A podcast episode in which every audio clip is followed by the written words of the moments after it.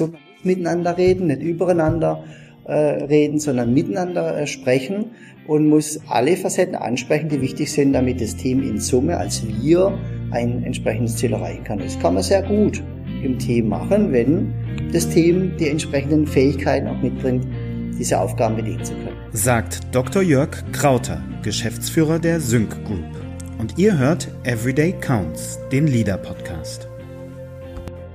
Willkommen bei Everyday Counts, dem Leader Podcast. Mein Name ist Christoph Braun und neben mir steht Dr. Jörg Krauter und was die ganze Sache viel, viel komplizierter macht, ist, dass uns gegenüber lauter köstliche Teilchen liegen. Ich sehe Croissants, ich sehe Nussschnecken, ich sehe Krapfen. Jörg, das wird ein verdammt schwieriger Podcast, den wir heute aufnehmen.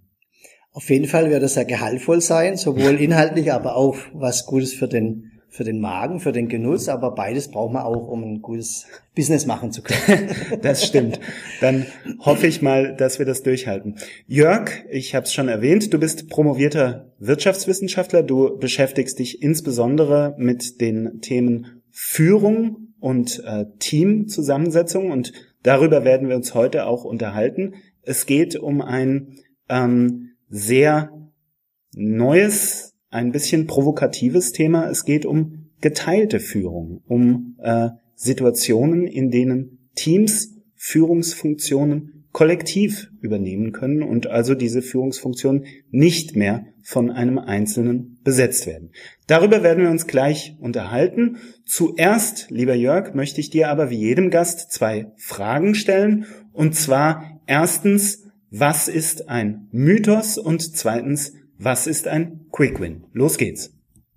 Also ein Mythos, der, der jetzt auch in diesen Kontext dieser agilen Themen reinpasst, ist so dieses Thema des lineare Denken. So dieser klassische 30-Minuten-Manager.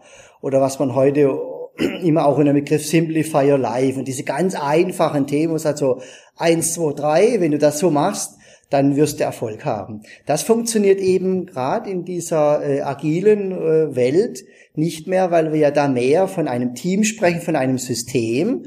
Und ein System ist etwas Hochkomplexes. Da funktionieren diese linearen, mechanistischen äh, Funktionsweisen nicht mehr, sondern man muss eher schauen, dass ich, ähm, dass ich ähm, sozusagen versuche, dieses Team, das System zu beeinflussen, positiv. Ich weiß aber nicht genau, was das Endergebnis sein wird. Vielen, vielen Dank, Jörg. Ähm, zweite Frage, bring uns einen Quick Win mit, also eine Methode, eine Idee, einen Hack, ähm, der uns helfen kann, und zwar jetzt ganz konkret im Alltag, effektiver und effizienter zu werden. Was schlägst du vor? Also der Quick Win ist tatsächlich auch zusammenhängend mit dem Mythos zum Thema um eben zu schauen, was wirklich passiert ist. Es, meine Empfehlung wäre, jeden Tag mal fünf Minuten so eine Helikoptersicht einzunehmen, rauszugehen aus der Situation, von außen aufs Ganze zu schauen, auf mich in der Situation, auf die beteiligten Personen, was passiert gerade? Und darüber mal zu reflektieren. Ist das, was gerade läuft und die Gedanken, die ich dabei habe, die auch mein Verhalten und meine, meine Einstellung, meine Haltung bestimmen, ist das so, wie es sein soll oder aus der Reflexion heraus will ich da was verändern. Fünf Minuten pro Tag langt, um diese Sicht ähm, von außen zu gewinnen. Was man vermeidet, ist einfach so dieser ähm, dieser Tunnelblick, den man so hat, das Silo-Denken und vielleicht auch so Wahrnehmungsverzerrungen.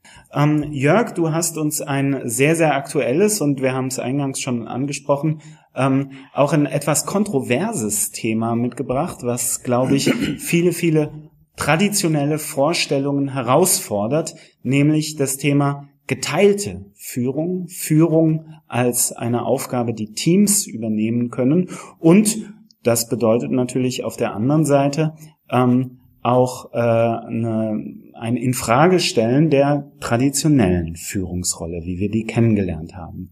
Ähm, erzähl uns mal ein bisschen Shared Leadership. Was, was steckt da dahinter?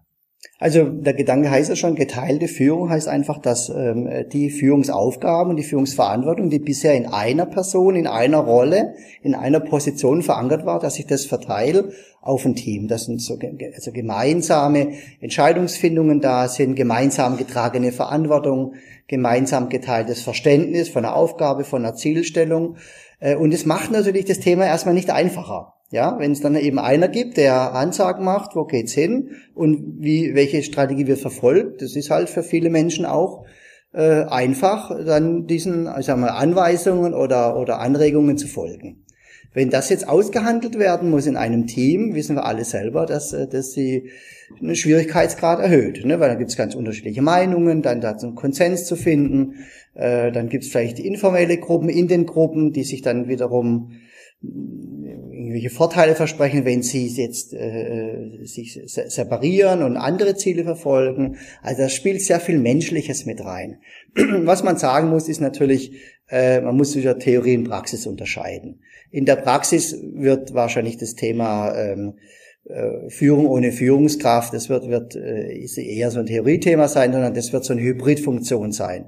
Wichtig ist da zu schauen, dass ähm, jetzt Führungskräfte, die in diesem hierarchischen Modell geprägt wurden oder aufgewachsen sind oder sozialisiert wurden, dass die lernen ein Stück weit auch Führungsaufgaben, Führungsverantwortung abzugeben, sich mehr auch als Teil des Teams zu sehen und vielleicht auch mal die eigene Meinung zurückzunehmen, wenn es für den Konsens in der Gruppe beziehungsweise für die Zielerreichung eines Teams äh, wichtig ist. Auf der anderen Seite müssen aber auch Mitarbeiter lernen eben, mehr Verantwortung zu übernehmen, mehr ins Lied auch zu gehen für eine gewisse Zeit, um das Ziel, für was das Team steht, äh, erreichen zu können. Also sozusagen muss man von beiden Seiten, die Führungskräfte müssen ein Stück weit lernen, sozusagen vom Thron herunterzukommen ja. in die Basis, aber die Basis muss auch lernen, ein Stück weit äh, Eigenverantwortung, Selbstverantwortung mit zu übernehmen. Und jetzt hängt es halt letzten Endes davon ab, äh, wie gut Teams schon auch ähm,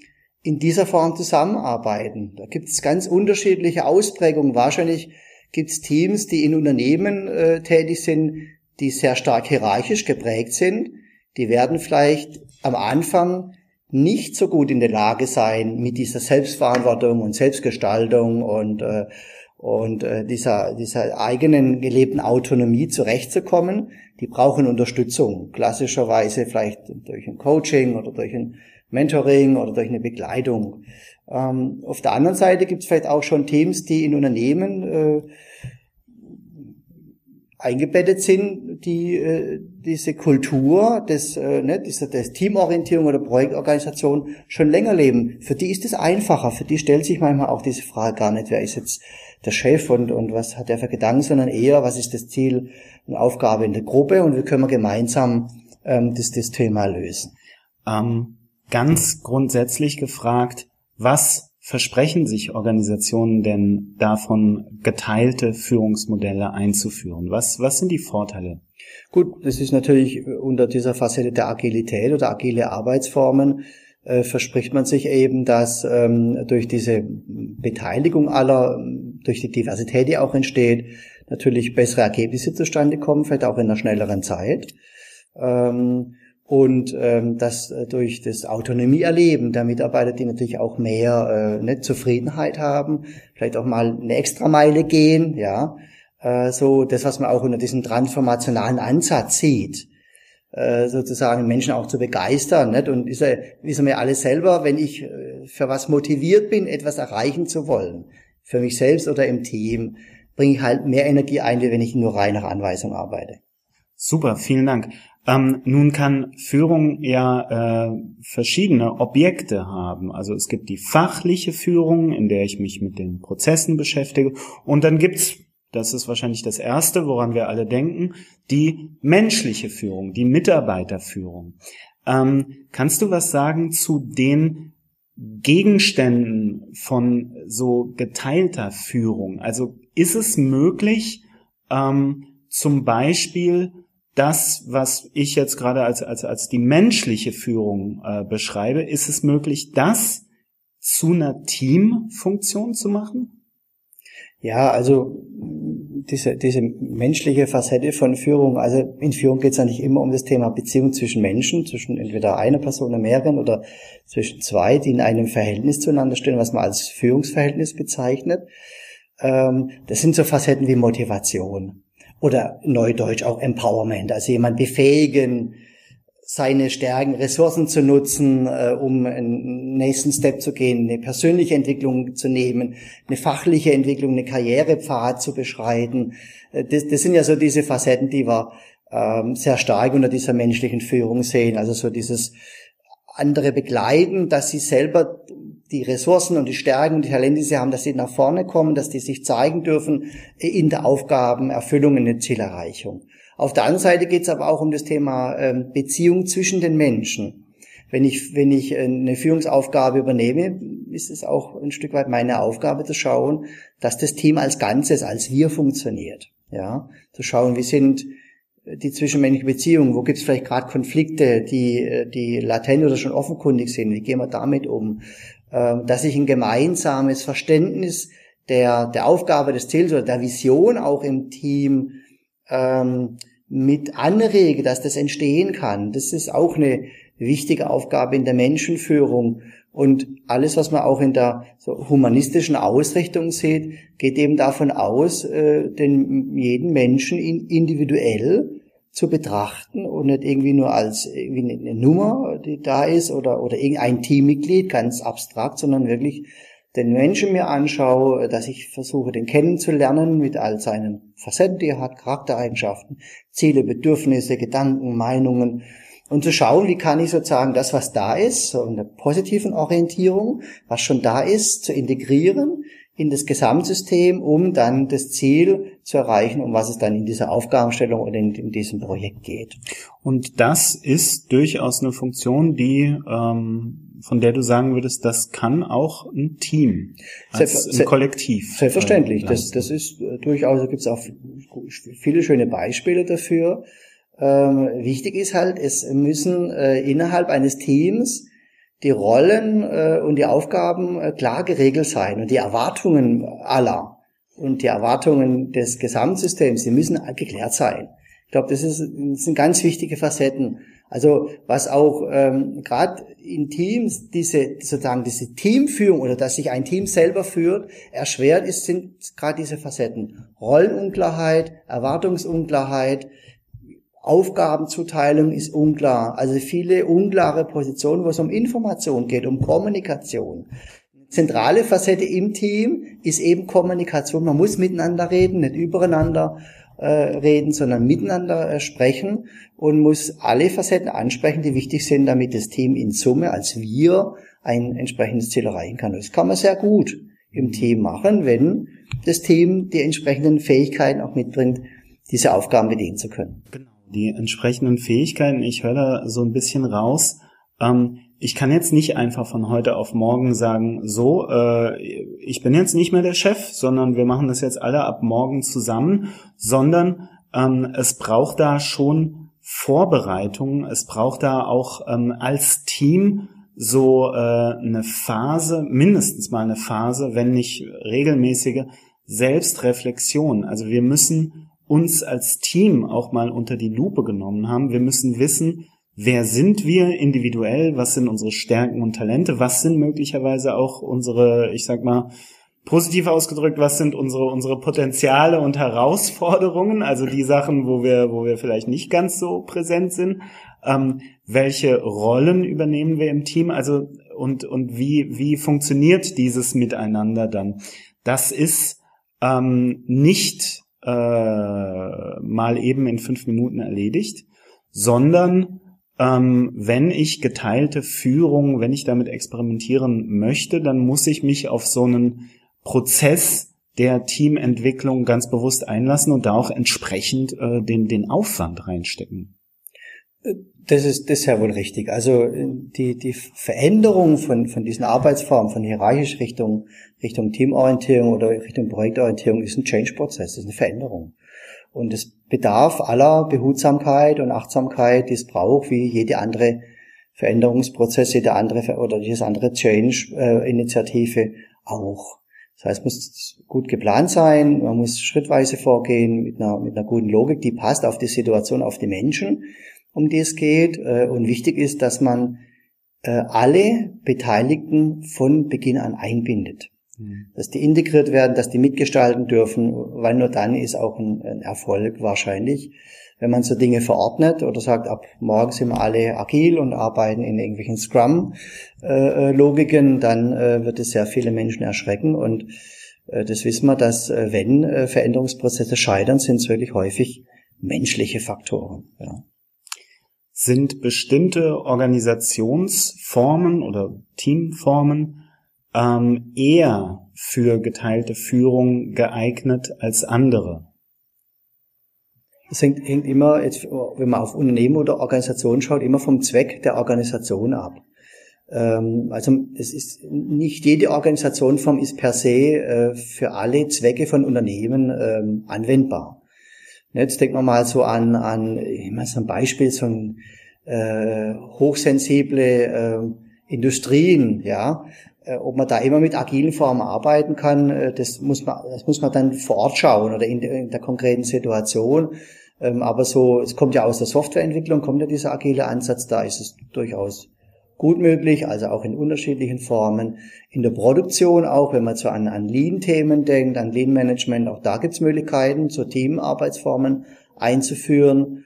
Äh, da wird es ja auch schon, schon auch lange Zeit geprägt. Auch in der Dienstleistung kann man sich das vorstellen. Aber es wird, wird Bereiche geben, äh, sensible Bereiche vielleicht, ob es jetzt im Militär ist oder, oder in, in anderen Themen, äh, wo man dann solche Formen ja vielleicht punktuell einsetzen kann, aber nicht als generelle Organisationsform. Mhm. Genau, ja, das, das war auch mein erster Gedanke. Es gibt, also ich kenne im Operationsraum, da, da muss im Endeffekt einer die Entscheidung treffen am Ende. Und genauso im militärischen Kontext. Das, das war auch mein erster Gedanke. Ähm, sag mal, du hast gesagt, ähm, geteilte Führung ähm, wenn, wenn das komplette Team ähm, Führungsaufgaben ähm, übernimmt und miteinander so um die Lösungen ringt, ähm, dann ist es wichtig, dass wir Kommunikationskanäle geklärt haben, dass wir einander auch kennen und einschätzen und wissen, welche Rollen im Team wir besetzen und so weiter und so fort. Ähm, da äh, habe ich mir die Frage gestellt, bedeutet das, dass geteilte Führung ähm, nur in Teams bis zu einer bestimmten Teamgröße umsetzbar ist und danach wird's kompliziert. Kann man dazu was sagen? Also, also es gibt ja, gibt ja generell sozusagen in dem in dieser äh, Teamorganisation gibt es natürlich auch kritische Grenzen. Ne? Man kann jetzt nicht unbegrenzte Anzahl von äh, Mitgliedern in ein Team nehmen. Das wäre auch wahrscheinlich sehr uneffektiv und un, äh, nicht effizient in dem Sinne. Ähm, man kann es jetzt aber auch nicht sagen, was sind jetzt so die Idealgrößen? Sind es Teams mit acht Personen, zwölf, zwanzig? Das wird sehr unterschiedlich sein. Ich glaube, irgendwann, äh, wenn man jetzt sozusagen äh, Teams groß macht, wird man merken, dass auch sozusagen unter Untergruppen entstehen, also dass man auch dann sinnvoll schaut, wo kann man Teileinheiten bilden, die zusammen aber wieder als wie ein Organismus auch oder wie ein System auch wirken. Ich glaube, das ist generell im menschlichen äh, Sozial, sozialen Miteinander auch geprägt, dass man ähm, ähm, dann auch solche inneren Ordnungen findet, also innere Logiken, innere Ordnungen dann äh, zustande kommen, wo sich dann aus einer großen Masse dann auch Teileinheiten bilden, die dann wieder vielleicht kompetenzorientiert oder sternorientiert sich zusammenfinden oder vielleicht auch gerade divers zusammenkommen, um für das Gesamtziel äh, einen optimalen, eine optimale Struktur zu bilden. Eine Frage habe ich noch, ähm, nämlich ganz konkret die Frage, stell dir vor, ich ähm, führe ein Team mit, ähm, ja, sagen wir mal, zehn äh, Mitgliedern ähm, und wir spielen mit dem Gedanken, hey, wir würden mal gerne stärker in Richtung Agilität gehen, wir würden gerne ähm, uns mit dieser Möglichkeit der geteilten Führung auseinandersetzen.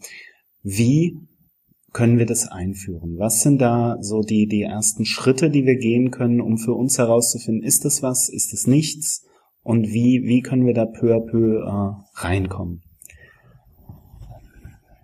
Also den goldenen Weg wird es da auch nicht geben. Das wird wahrscheinlich auch wieder situativ sein, in welchem Kontext bewege ich mich, ja, also was ist sozusagen mein, mein Umfeld oder was ist ja auch meine Aufgabe, die ich in dem Ziel generell ähm, ähm, zu bearbeiten habe oder Ziele, welche Ziele habe ich zu erreichen. Aber wie man gut starten kann in so einer Teamentwicklung ist mal, dass man äh, bei den bei den Stärken im Team beginnt. Also ich bin eher bin ein Freund, da mit den positiven Facetten zu beginnen, mit den Ressourcen zu beginnen, die da sind. Und äh, wir arbeiten ja sehr stark stärkenorientiert äh, und schauen eben erstmal, welche Stärken hat jedes Teammitglied, wie sieht die Teamstärkenmatrix aus dazu? Ja, also wie kombinieren wir? Wo gibt's Stärken von Mitgliedern, die sich oder im Team, die äh, miteinander äh, gut zusammenpassen, die sich dann gegenseitig unterstützen können? Äh, oder vielleicht haben wir auch was zu viel von was, wo können wir das dann entsprechend ähm, durch, durch andere Kompetenzen ähm, ergänzen, so zu schauen bei den Stärken und über die Stärken kommend äh, zu, zu schauen, welche Rollen und verbunden mit den Rollen, welche Aufgaben müssen denn, um den, den Teamzweck zu erledigen, um das Ziel erreichen zu können, für was wir da sind, äh, wie können wir, also welche Rollen sind notwendig und wie können wir die Stärken in diesen Rollen entsprechend leben. So, und dann äh, ergibt sich ja auch schon, welche Person ist für welche Rolle besser geeignet in, für bestimmte Situationen, wo sind vielleicht auch Entwicklungsfelder noch da, wo können wir vielleicht noch Kompetenzen aufbauen, um dann ähm, über die über die Rollen zu den zu den Aufgaben gehen, die man generell im Team braucht. Also es gibt so rund, das ist auch empirisch nachgewiesen, zehn ähm, Aufgaben, die ein Team erledigen muss, um generell äh, erstmal sich selber am Leben zu halten und auf der anderen Seite erfolgsorientiert arbeiten zu können. So, und dass man dann schaut, okay, wie, welche Aufgaben kann man da mit welchen Rollen in Verbindung bringen, äh, wer setzt die Rollen wann, in welchen Kontexten. Und dann ist es tatsächlich so, da muss man einfach mal auch starten. Mhm. Ja, mal loslegen, mhm. langsam muss dann regelmäßig äh, reflektieren, also Review-Runden einführen oder Retrospektiven, um eben dann zu schauen, ist das so, wie wir gerade miteinander arbeiten, förderlich auf das bezogen, was das Ziel und die Zweck des Teams darstellt äh, um dann zu lernen. Das ist so klassisches äh, organisationales Lernen, so Stück für Stück voranzugehen. Man macht sich einen Plan, probiert den aus, macht einen reflektiert, sieht, äh, was läuft gut, es wird bewahrt, das, was weniger gut läuft, wird durch eine andere äh, Facette ersetzt und dann entwickelt man sozusagen sich an einer Lernkurve entlang Richtung vielleicht einem, einem quasi Optimum für so ein Team. So mhm. würde ich das, äh, würde ich das aufbauen. Gut ist und empfehlenswert ist immer, dass man das, das begleiten lässt durch einen, durch einen Coach, einen agilen Coach oder durch einen Scrum Master, einfach der so von außen auch nochmal drauf schaut, nicht, wie das Ganze entsprechend läuft. Äh, das wäre auf alle Fälle zu empfehlen. Manchmal steckt man dann auch so in der eigenen, ja, so im eigenen Umfeld und hat vielleicht so ein bisschen einen Tunnelblick oder ein Silo-Denken äh, und, und erkennt vielleicht auch die ein oder andere äh, schwierige Situation nicht, die man von außen sehr gut erkennen kann. Das ist so eine Empfehlung, die man noch mitgeben kann wenn man sich so eine Aufgabe stellt. Sehr, sehr spannend. Vielen Dank, Jörg. Von den individuellen Stärken und Talenten des Einzelnen bis zur agilen, empowerten, super effizienten, super effektiven Team-Performance. Vielen, vielen Dank, Jörg. Ich habe mich sehr gefreut, dass du dir die Zeit genommen hast und euch danke ich auch fürs Reinhören. Ihr habt Everyday Counts gehört, den Leader Podcast und ich freue mich, wenn ihr es bald wieder tut. Ciao! Everyday Counts ist der Leader Podcast. Leader ist deine App für gute Arbeit. Lade dir die kostenfreie Leader-Version noch heute im App Store deiner Wahl herunter.